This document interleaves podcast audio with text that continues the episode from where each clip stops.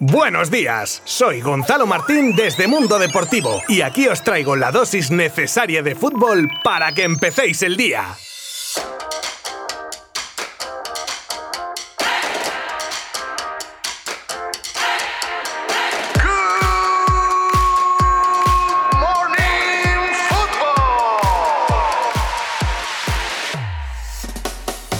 La lista de España para la Euro. Una vez acabada la Liga Santander, yo ya tengo en marcha la cuenta atrás para el inicio de la Eurocopa. Claro que este verano tenemos selección española y no hay torneo que se precie sin lista de convocados. Y la de Luis Enrique de ayer estuvo llena de sorpresas. Una lista reconocida por el propio seleccionador como muy difícil de elaborar por la gran cantidad de jugadores que han ayudado a España a su clasificación para este torneo y que finalmente no han podido estar entre los 24 elegidos que han sido los siguientes. Como porteros, un Simón, David Egea y Robert Sánchez. Defensas: Gallá, Jordi Alba, Pau Torres, Laporte, Eric García, Diego Llorente, Azpilicueta e incluido en la defensa Marcos Llorente. Centrocampistas: Busquets, Rodri, Tiago, Coque, Fabián y Pedri. Y delanteros: Dani Olmo, Oyarzábal, Morata, Gerard Moreno, Ferran Torres, Adama Traoré y Pablo Sarabia. Y ahora os pregunto, ¿habéis notado alguna ausencia?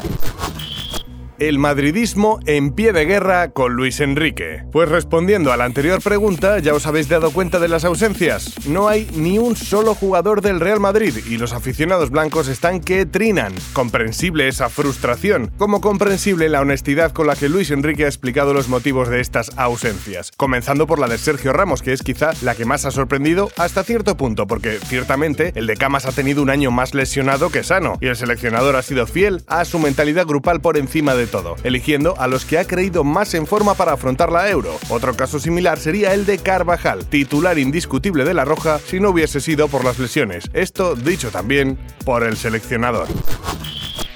El Barça y Neymar negocian un acuerdo para poner fin a su batalla judicial.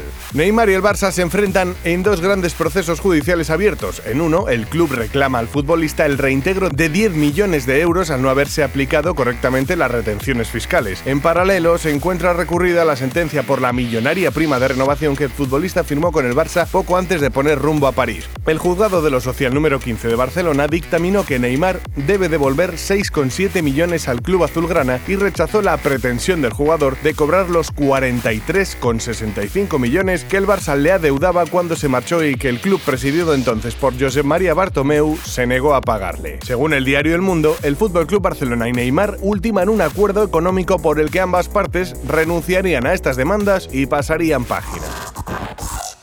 Hazard quiere irse del Real Madrid. Eden Hazard quiere irse del Real Madrid, según anunció el programa El Chiringuito, que explicó el deseo del jugador belga de regresar al Chelsea, club del que el Real Madrid le fichó hace dos años. Después del rendimiento tan nefasto de un fichaje de 160 millones, el club blanco quiere ingresar el máximo dinero posible para afrontar el fichaje de Mbappé y Hazard podría dejar dinerito fresco en las arcas del Real Madrid. Si esto sucede, también habrá que ver por cuánto menos de lo que costó el belga acaba saliendo del club blanco. Ya os digo yo que bastante menos seguro el Betis anuncia la renovación de Joaquín con 40 años. El anuncio de la renovación de Joaquín lo ha hecho el Real Betis a través de un vídeo colgado en sus redes sociales donde aparece la actriz y gran bética María Galeana, que relata su propia experiencia como actriz tras jubilarse de la docencia con 65 años y completar una extensa y exitosa carrera que aún la mantiene en el candelero a los 85 años. Una renovación que le llega a Joaquín con 40 años que cumplirá el próximo 21 de julio. Esta será la vigésimo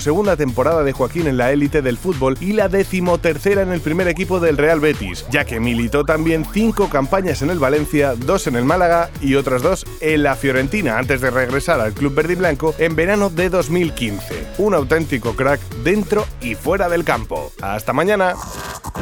Mundo Deportivo te ha ofrecido Good Morning Football, la dosis necesaria de fútbol para comenzar el día.